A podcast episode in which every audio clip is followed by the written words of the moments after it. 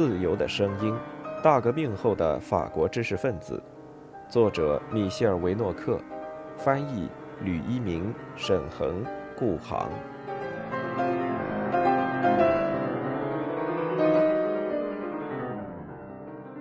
一八二四年九月十五日，一份文学与哲学的双周报《环球报》创刊。这份具有空论派自由主义倾向的报刊，将逐渐被人们当作浪漫主义的喉舌。创办这份刊物的念头是由皮埃尔·勒鲁，未来将成为一个社会主义派别领袖的牌子工提出的。他希望出版一种文学和科学的百科全书式的报纸。他向朋友保尔·弗朗索瓦·杜布瓦吐露了这项计划。后者是他在兰斯中学时的同窗，曾担任修辞学教师，后来因其自由主义思想而被解除教职。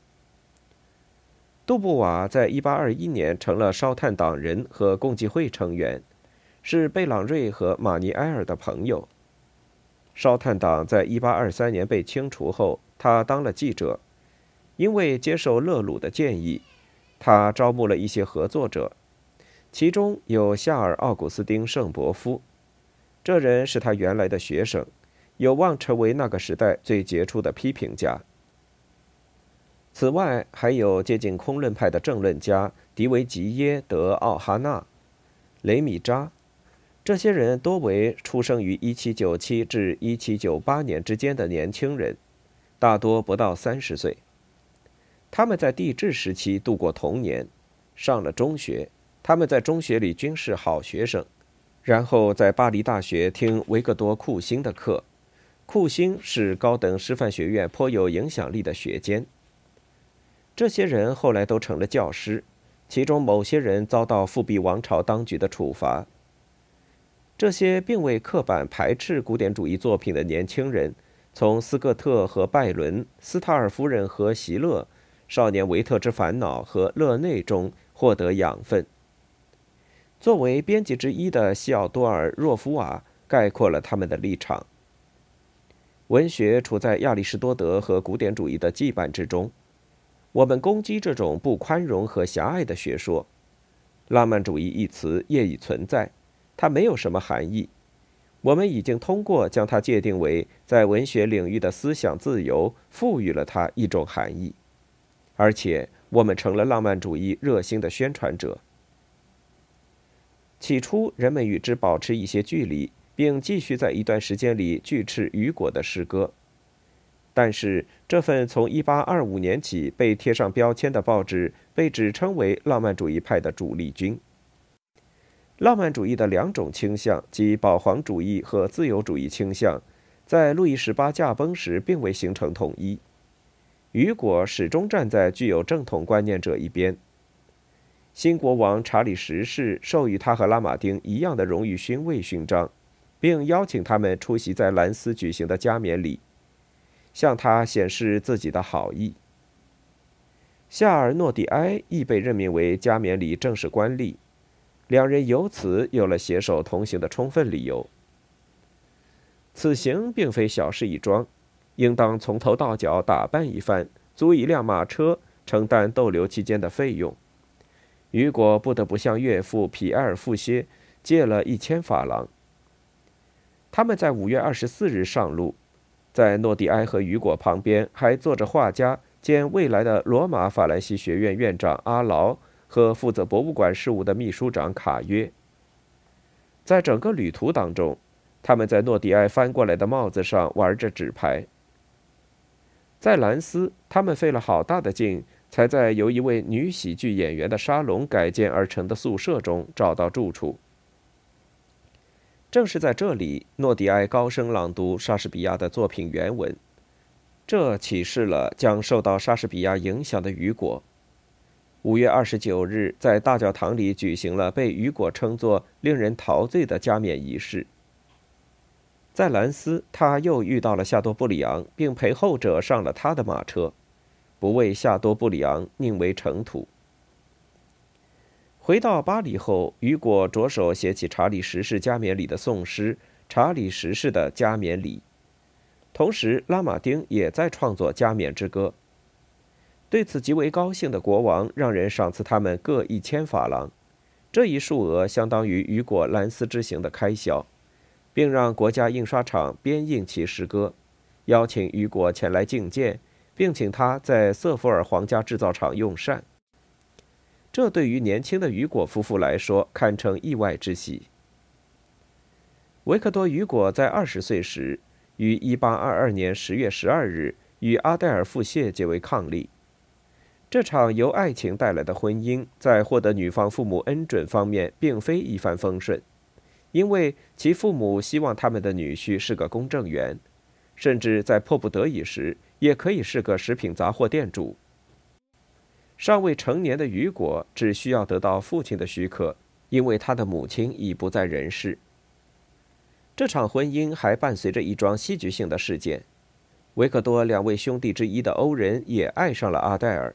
他在举行婚礼当天精神失常。第一个孩子于1823年夭折后，阿黛尔在八月生下莱奥波尔迪娜，并继而在1826年11月生下夏尔，在1828年10月生下弗朗索瓦维克多。阿黛尔在1830年7月28日，即光荣三日最为激烈的时候，产下了小阿黛尔。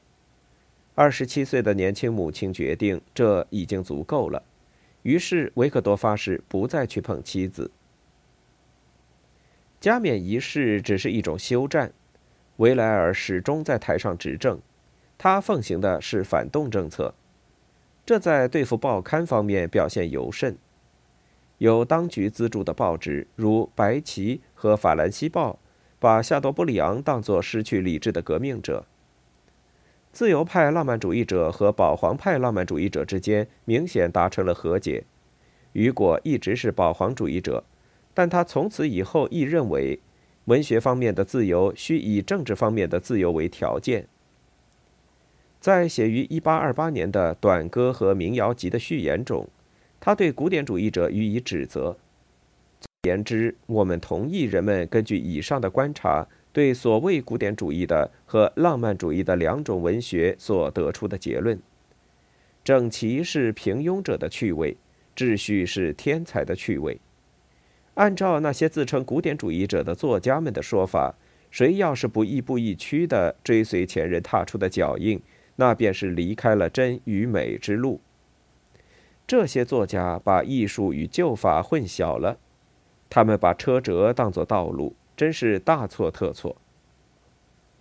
一八二七年一月，《环球报》的主人杜布瓦为弥补他的报纸过去对雨果的不公而操心，分派圣伯夫分析短歌与民谣集，要其通过表示欢迎予以鼓励。圣伯夫发表在一月二日和九日的两篇文章，对雨果的优点和不足做了透彻的评述。这两篇文章亦引起圣伯夫本人从空论派批评家转变为浪漫主义批评家，二人之间由此再次产生友谊。在随之而来的一个月里，维克多·雨果具有政治特征的小小戏剧性变化，是发表了一首题为《献给旺多姆广场纪念柱的颂诗》的诗歌，这是他首次赞颂拿破仑及其大军。纪念柱。伟大帝国和大军的残存物，高傲地将他们的声誉倾诉。我爱你，而外国人在欣赏你时却不无恐怖。我爱你那些用胜利雕刻而成的老英雄。我爱所有这些光荣的亡灵，他们紧紧聚集在一起，以你作为他们的中心。一八二七年一月二十四日，一起小小的事件成了契机。在奥地利驻巴黎使馆举行的一次招待会上，已经接到命令的接待员以平民之口宣布四位帝国公爵的莅临。这是在外交上小小的宣战。人们可以在雨果夫人回忆录中读到：面对奥地利的冒犯，维克多·雨果已感到他不再是个忘带分子，而是法国人。雨果的传记作者们已经注意到。诗人曾厌恶拿破仑，如同厌恶与母亲索菲分居后的父亲，帝国时期的将军莱奥波德·雨果。父与子之间的和解是在索菲去世后，维克多与阿黛尔结婚时开始的，并在维克多前往布洛瓦拜访其父的过程中得到证实。与父亲的和解除去了最后的障碍。献给旺多姆广场纪念柱的颂诗，深深刺激了极端保皇派的报刊，后者为此甚为愤怒。两种浪漫主义团体，即保皇派的浪漫主义和自由派的浪漫主义团体之间的分野已逐渐淡化。仍然还是在1827年，雨果一家乔迁新居。从沃吉尔街搬到田园圣母街一栋带有花园的城市住宅。他有足够的空间让雨果去建立文社。这一文学团体汇合了聚集在军火库图书馆、环球报编辑部中的作家：戈蒂埃、拉马丁、缪塞、奈瓦尔、德拉克洛瓦、大卫丹格尔。这就是既在文学原理的基础上。同时，又在或多或少因性格而信仰的自由主义基础上结合在一起的浪漫主义派作家。他们有一个首领雨果，一个沙龙，有一份报纸《环球报》。大军业已就位，准备发起进攻。被指定的战场是剧场，在那里既可能声名鹊起，又可能名誉扫地。在那里，作家可以直接与公众接触。在那里。激情会激化。雨果投身于正剧克伦威尔的创作，他在1827年第一季度逐幕逐幕将它读给朋友们听。七月，一群新来的英国喜剧演员在奥德翁剧院、法瓦尔大厅以及最后的意大利人剧院登台表演。在这些场合中，巴黎公众与一位非同寻常的演员埃德蒙·基恩恢复了联系。大仲马后来将这个基恩作为他剧本中的主角。对莎士比亚的再发现具有决定性的意义。作为热情观众的雨果受到震动，他当时为其克伦威尔写了序言。这一序言被认为是浪漫主义戏剧中影响力最大的宣言之一。这个由于篇幅过长、角色过多而无法上演的剧本。实际上，尤其以他提出戏剧理论的震耳欲聋的序言为人称道。在这一序言中，高雅和离奇汇合在一起，而这种汇合有违古典主义的类型区分原则。戏剧是雨果式对照法的戏剧性表达，即丑陋美丽、难看优雅、黑暗光明、愚蠢机智、肉体灵魂。利欲熏心，不关心物质，因而诞生于基督教的诗歌。我们当代的诗歌就是戏剧。戏剧的特征是真实，真实产生于高雅和离奇这两种类型的一切自然组合，如同他们在生活和创作中交汇一样。这两种类型亦在戏剧中汇合。地方色彩理论捍卫作诗风格。破坏古典主义的三一律，使用当代语言。他在《沉思录》中强调，所以让我们大胆地把它说出来：曾与这一时期不相关的自由时机已经到来，即除了在世界上本来就更为自由的地方，自由像光芒一样穿透到思想方面的一切事物中。让我们把锤子置于理论、诗学和体系中。让我们砸碎这种覆盖在艺术表面的旧石膏涂层，既不存在规则，也不存在模式，或更确切地说，除了俯瞰整个艺术的普遍自然法则，不存在其他法则，而针对每种创作的特殊法则，均产生于每种题材特有的条件。浪漫主义已有首领和观念，现在他们又有了一份宣言。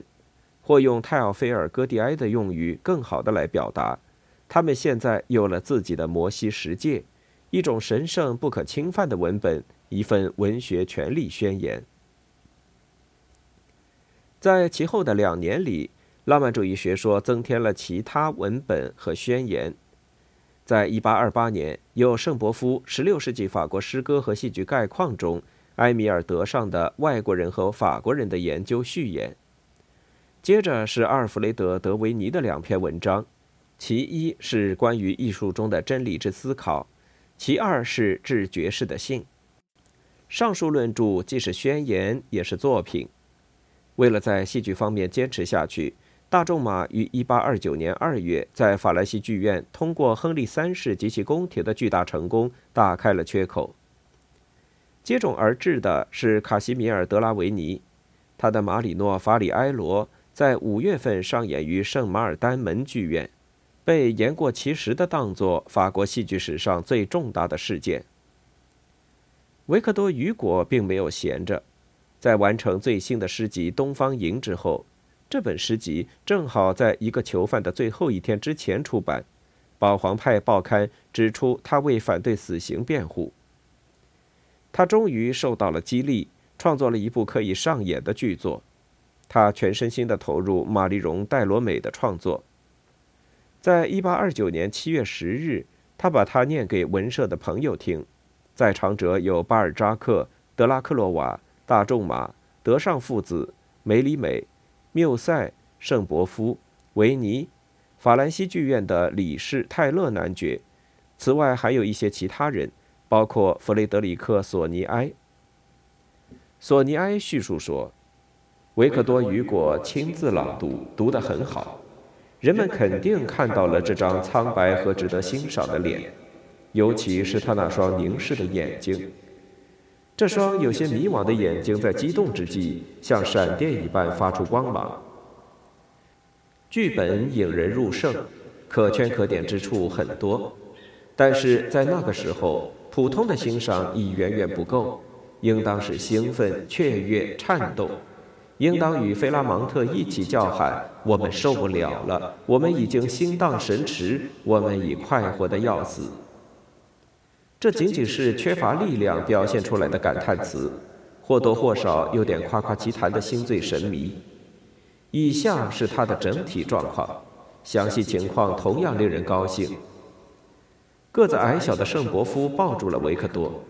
杰出的还没有闹分裂的大众马挥动着粗大的双臂，赞叹不已。我甚至还记得，在朗读结束之后，他抓住了诗人，用大力神赫拉克勒斯般的力量把诗人略微抬起，并叫嚷说：“我们要把您送到光荣之神那里。”至于埃米尔·德尚，他在听完之前就已拍手称快。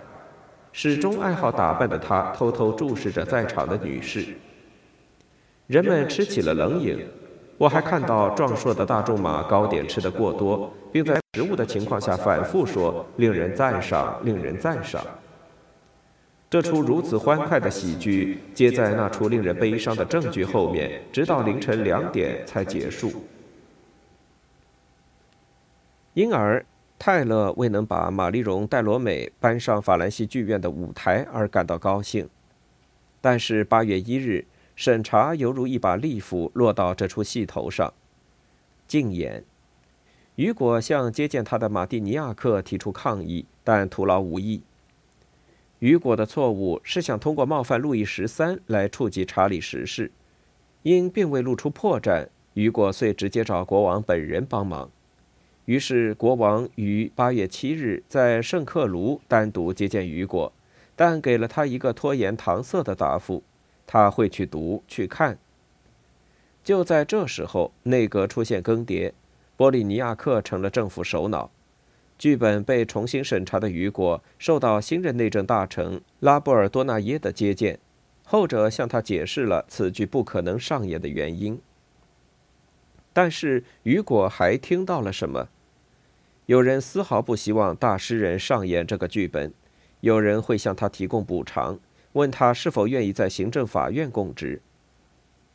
次日，雨果接到一份通知，该通知明确告知其年金已从两千法郎提高到六千。作家装出一副高不可攀的架势拒绝了。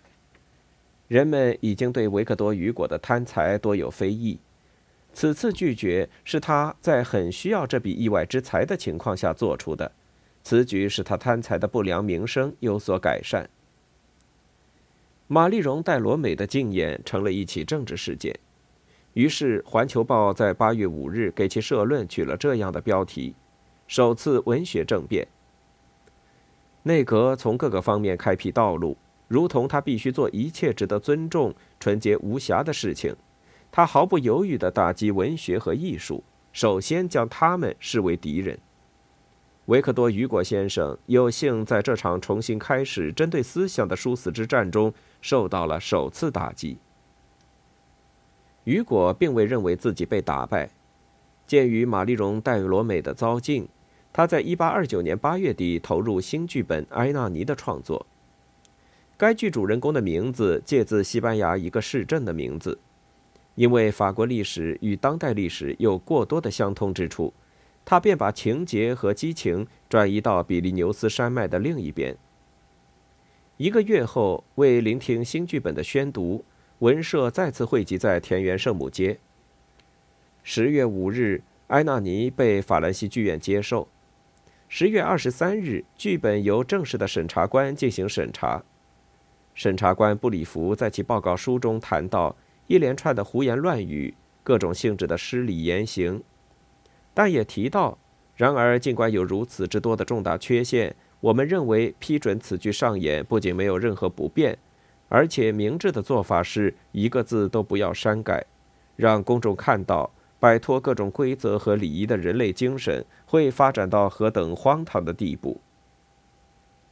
战斗者的历程并未结束，手稿受到了内政部长特鲁维男爵的审查。他对通过将其公之于众来进行政治教育的做法心存疑虑，要求进行修改。雨果起而抵制，去见了特鲁维进行讨论。排演开始。浪漫派的对手并没有解除武装，浪漫派也是如此。为了毁损埃纳尼作者的名声，其中的台词被传播，还被滑稽的模仿和篡改。雨果在内政大臣那里抱怨已经泄密了。二月底，特鲁维交给维克多·雨果一个结果，即在他想删去的东西和作者的要求之间可以接受的妥协的结果。人们做好了准备，这是雨果的新剧本，同时又是他第一个被搬上舞台的剧本，在演出之前就已非常流行。人们都想先睹为快。邦雅曼·公斯当在一月十二日写信给作者说：“先生，我前来向您提出一个也许冒失的请求，而且我担心也许已为时过晚。与整个法国一样，本人和夫人很想观看《埃纳尼》。在这种热度当中，演员们并非无足轻重。”剧本作者与当时的明星女主角唐纳沙尔的扮演者马尔斯小姐之间的争论传遍了报刊和沙龙。她拒绝说某些台词，以自己的经验为由，把雨果折腾得精疲力竭。但马尔斯小姐的反抗纯属徒劳。这位古典派女悲剧演员得将其才华用于为正剧效劳，她从中亦得到了好处。在第五幕里取得了辉煌的成功。一八三零年二月二十五日，维克多·雨果取得埃纳尼之战的胜利，没有人会对他在法国充当浪漫主义派首领的资格提出怀疑。在经历摸索和分裂的年月之后，浪漫派首先通过诗歌，继而通过历史小说，最后通过戏剧得到公众的承认。浪漫主义与政治的联系在逐渐改变。19世纪20年代初，追随夏多布里昂的雨果、维尼、拉马丁高举诗歌大旗，他们反对百科全书派冷静的理性和启蒙时代的观念学家，并拥护一种带有天主教色彩的保皇主义，最终成了王位与祭坛联盟的鼓吹手。再次博兴的诗歌似乎与反革命和极端保皇派的政策结为了同盟。与此同时，由斯塔尔夫人著作引向浪漫主义的另一种倾向，在自由派阵营中勾画了他的位置。在夏多布里昂失宠和《环球报》创办的1824年与克伦威尔宣言发表的1827年之间，各浪漫主义派别汇合在了一起。如果说自由派还在反对他们，那么，他们的主要对手从此以后被定位为右派，即在查理十世政权及其审查官的阴影之下，要求自由，同时也要求新闻自由、表达自由和政治自由同步。雨果写道：“正是自由原则，将如同其已革新了社会一样革新艺术。诗人即将成为预言家，摆脱了教会束缚的向导，十八世纪哲人的继承者和新的世俗化的精神力量。未来的人道主义的浪漫主义、社会浪漫主义正在显现。伴随着退却，埃纳尼似乎摇响了光荣三日的启幕铃。”